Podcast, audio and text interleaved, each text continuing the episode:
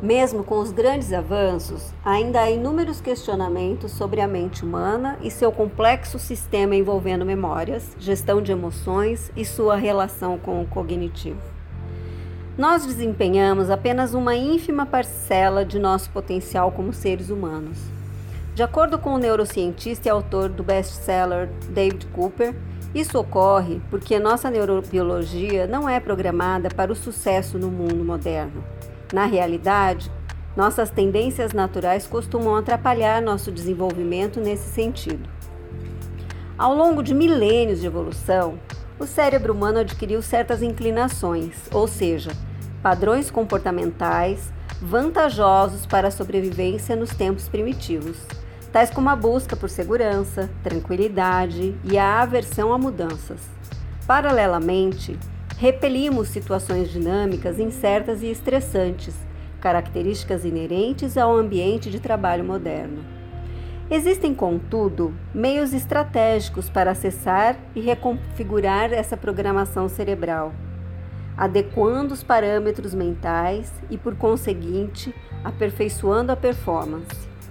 Um dos mais eficazes é o chamado upwiring, recentemente elaborado por Cooper e relacionado ao contínuo processo de renovação celular de todo o organismo vivo. É biologicamente impossível para qualquer organismo vivo permanecer o mesmo ao longo do tempo, ou seja, as estruturas celulares se renovam e crescem ou morrem. Esse mecanismo, conhecido como life wiring, também ocorre no cérebro, com mais de 100 bilhões de neurônios nascendo e sucumbindo todos os dias. Ao observar o processo de renovação celular e neuronal, Cooper se questionou se seria possível direcionar esse curso em prol da criação de uma estrutura cerebral mais apropriada e vantajosa para os desafios contemporâneos. Afinal, se nossos cérebros estão se transformando em tempo real, eles estão se deteriorando, downwiring, ou progredindo, upwiring. Para alcançar um desenvolvimento cerebral contínuo e consistente, Cooper recomenda os seguintes procedimentos: Need for Cognition, NFC. Moldar os mecanismos cerebrais para aprender propósitos mais significativos em nossa vida atual é um desafio que exige persistência e curiosidade. Aqui se aplica o conceito de Need for Cognition, NFC, ou sede de conhecimento, que se refere à curiosidade, ao desejo de evoluir constantemente e adquirir cada vez mais autoconsciência. Para estimular a NFC, Cooper sugere uma estratégia simples. Imagine uma miniatura de si mesmo pousada em seu ombro, observando suas atividades rotineiras. Essa abordagem permite repensar o que é feito automaticamente todos os dias. Pausas de um segundo. Para evitar as inclinações naturais do cérebro de buscar por segurança e conforto, é necessário fazer pequenas pausas antes de reagir a desafios, problemas e oportunidades. Dessa forma, é possível impedir que importantes tomadas de decisões ocorram no piloto automático biológico, assumindo o controle das próprias ações. Ao utilizar essa técnica, é interessante também definir quais áreas da vida requerem maior atenção no momento, algo que pode ser feito a partir do exercício da miniatura de si mesmo, descrito acima. Propósito de vida. Essa é a parte mais estratégica. Manter em mente o que você realmente almeja, ou seja, o legado que você pretende deixar. Ao lembrar sempre do impacto que você quer fazer no mundo, torna-se mais fácil adequar os atos e comportamentos rotineiros a ele. Desbravando as emoções. Os filósofos antigos acreditavam que as emoções e os sentimentos humanos estavam relacionados a uma entidade alheia ao corpo. Atualmente, porém, sabemos que, assim como o raciocínio lógico, as emoções e os sentimentos são processados no cérebro e participam diretamente da construção do nosso raciocínio. A chamada consciência básica, por sua vez, exige sentimentos. Ou seja, o cérebro precisa ser capaz de representar tudo o que acontece no corpo e fora dele de modo bastante detalhado. A neurociência é a ciência que analisa as bases neurais da atividade psicológica, conhecida como neurociência cognitiva. Os recentes avanços da neurociência trouxeram novos questionamentos científicos acerca das bases neurais das funções psicológicas do cérebro como um todo. De acordo com o renomado neurocientista português Antônio Damasio, professor da University of Southern California, em Los Angeles, onde dirige o Instituto do Cérebro e da Criatividade, a emoção corresponde a uma série de reações motoras que o cérebro produz no corpo em resposta a alguma coisa. Trata-se de movimentos como a aceleração ou desaceleração do batimento cardíaco e tensão ou relaxamento dos músculos. Há programas específicos para a raiva, para a compaixão, para o medo, etc. Já o sentimento é a forma como a mente interpretará todos esses movimentos, isto é, a experiência mental associada a eles. Embora alguns sentimentos não estejam relacionados com emoções, todos têm a ver com movimentos do corpo. A fome, por exemplo, é a percepção mental de que o nível de glicose no organismo está caindo e você deve comer.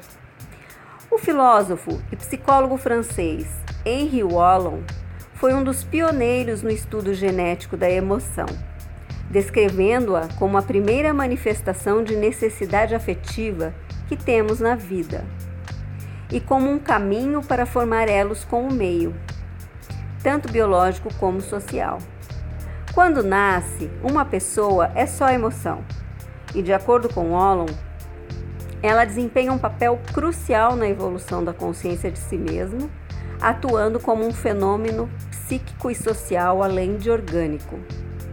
No início, temos apenas sensações de bem-estar e mal-estar.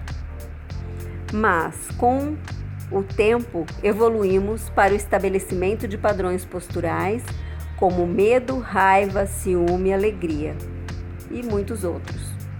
Além da comunicação, o Ollon atribui à emoção também o papel de mobilizar o ambiente para suprir o prolongado período de dependência típico da espécie humana.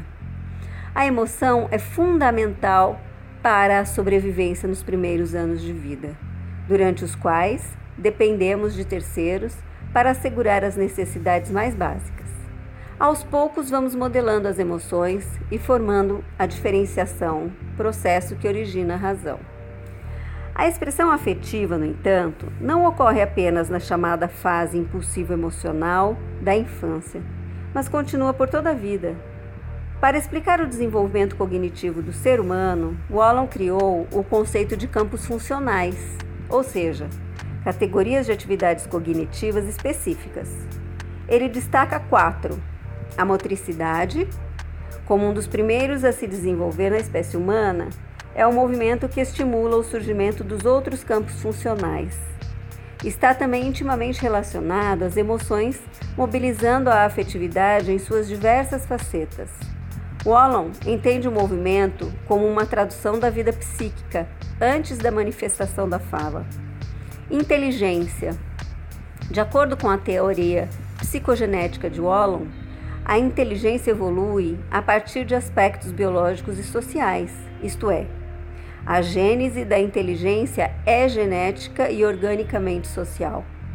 Enquanto os fatores biológicos dizem respeito às emoções que estabelecem uma relação imediata dos, dos indivíduos entre si, os fatores sociais correspondem à comunidade que fornece o sistema de símbolos e a linguagem, ambos instrumentos poderosos para aumentar o poder de abstração de uma pessoa.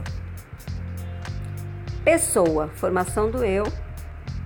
Na concepção walliana o ser humano adulto é em si mesmo um campo funcional, o qual paralelamente se vale dos outros campos para se diferenciar dos outros e do ambiente em que vive. Na infância, as atividades cognitivas ainda não se encontram claramente distintas, ou seja, a criança não é capaz de se enxergar como um indivíduo singular, confundindo-se com o meio em uma espécie de simbiose. Com o passar dos anos, porém, a pessoa consegue construir a própria personalidade e torna-se apta a se reconhecer como um organismo independente. Por último, a afetividade. A afetividade é a etapa mais primitiva do desenvolvimento humano, precedendo a cognitividade. Segundo Wallon, a afetividade é um conjunto funcional que responde pelos estados de bem-estar e mal-estar quando o ser humano é afetado e atinge o ambiente que o rodeia. Trata-se do domínio das emoções, dos sentimentos, das experiências sensíveis e das vivências de cada pessoa. Para Wallon, a afetividade envolve manifestações de dimensões tanto psicológicas como biológicas. As manifestações psicológicas são representadas pelos sentimentos e desejos, enquanto as manifestações biológicas correspondem às emoções. Estudiosos renomados já haviam abordado a importância da afetividade. Porém, foi Wallon quem tratou o tema com mais profundidade.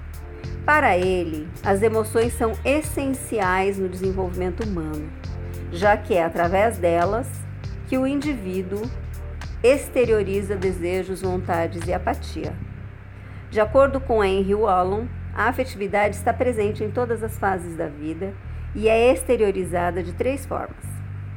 Emoção é a primeira expressão da afetividade e normalmente não é controlada pela razão. É quando temos o impulso de bater em alguém que nos ofende, mesmo sabendo não ser a melhor atitude. Sentimento é a forma de expressão que já tem ligação com o cognitivo, ou seja, o indivíduo consegue sofrer aquilo que o afeta. Paixão. A principal característica é o autocontrole. Lembra da situação de bater em alguém que o ofende? Com a paixão, o indivíduo consegue se segurar. Competências socioemocionais. A despeito dos grandes avanços recentes, há ainda inúmeros questionamentos sobre a mente humana e seu complexo sistema de formação de memórias, gestão de emoção e construção de conhecimentos. Nas últimas décadas, empresas de diversos portes e setores vêm se mostrando cada vez mais interessadas nesse tema, revirando o mercado de trabalho em busca de profissionais capacitados a atender às nossas demandas do século XXI. Nesse sentido, profissionais, pesquisadores e empresários ainda se questionam quais seriam as habilidades fundamentais nesse cenário. De modo geral, as escolas e universidades se concentram primordialmente em preparar os alunos para o mercado de trabalho, transmitindo conteúdos fundamentais para o sucesso na vida profissional. Existem, contudo, habilidades valiosas que não costumam ser abordadas na sala de aula. As competências socioemocionais, competências humanas que ajudam a encarar os desafios inerentes não apenas à carreira, mas à vida como um todo. A noção de competência está relacionada ao conjunto de habilidades que o indivíduo detém e que possibilitam que ele desempenhe um trabalho ou atividade física. A competência tem a ver com a capacidade de pensar diante de situações complexas, empregando alternativas inteligentes e melhores recursos para resolver um problema de modo eficiente. As competências socioemocionais têm sido amplamente pesquisadas devido à sua influência em diversos indicadores nos contextos pessoais, sociais e profissionais. Há uma variada gama de características que integram as competências socioemocionais e que podem ser adquiridas e aprimoradas ao longo da vida, como otimismo, empatia, resiliência, criatividade, motivação, foco, escutativa, dentre outras. Ao longo das últimas décadas, os estudos sobre a estrutura cerebral avançaram rapidamente, ajudando a compreender melhor certas operações, como a memória e a própria consciência. Para um aprendizado efetivo e replicável, porém, uma aula sobre respeito ou empatia não basta. O desenvolvimento de competências socioemocionais demanda prática diária e interação com os outros. Nesse contexto, Os gestores servem como modelos para os funcionários que testemunham, vivenciam e reproduzem essas atitudes. De acordo com Oliver John, pesquisador da Universidade da Califórnia em Berkeley, as competências socioemocionais se dividem em cinco eixos: abertura ao novo, que se desdobra em curiosidade para aprender, imaginação criativa e interesse artístico, extroversão ou engajamento com os outros, iniciativa social, assertividade entusiasmo, amabilidade, empatia, respeito e confiança, consciência ou autogestão, determinação, organização, foco, persistência e responsabilidade, e estabilidade ou resiliência emocional, tolerância ao estresse, autoconfiança e tolerância à frustração. Essas são competências realmente importantes para fazer mudanças em uma sociedade e em sua assertividade, explica o pesquisador de Berkeley. Esse trabalho de prática ativa de competências socioemocionais, no entanto, não se restringe aos líderes. Se for através do exemplo que essas competências são aperfeiçoadas, elas devem estar presentes em todos os setores, para se fortalecerem e alcançarem maior influência. Não tenho nenhum talento especial, apenas uma ardente curiosidade, escreveu certa vez o físico Albert Einstein, autor da teoria da relatividade. Ao ajudar uma pessoa a ganhar autonomia emocional e social, é possível reduzir a distância que a separa das oportunidades. Nesse processo, trabalho duro e perseverança se mostram ainda mais importantes do que a facilidade em aprender coisas novas. A busca por explicações sobre a nossa existência e sobre a inteligência humana não é recente e vem se intensificando nas últimas décadas, revolucionando cenários educacional, organizacional e de planejamento de carreiras. A Filipelli atua nas diversas áreas relacionadas ao desenvolvimento humano e por isso oferece assessments e cursos exclusivos nas áreas de neurociência, neuroplasticidade, inteligência emocional e muitas outras. Consulte-nos. Eu sou Gisele Saad, gestora da Rede Filipelli. Nós acreditamos que compartilhar conhecimento é ganhar força.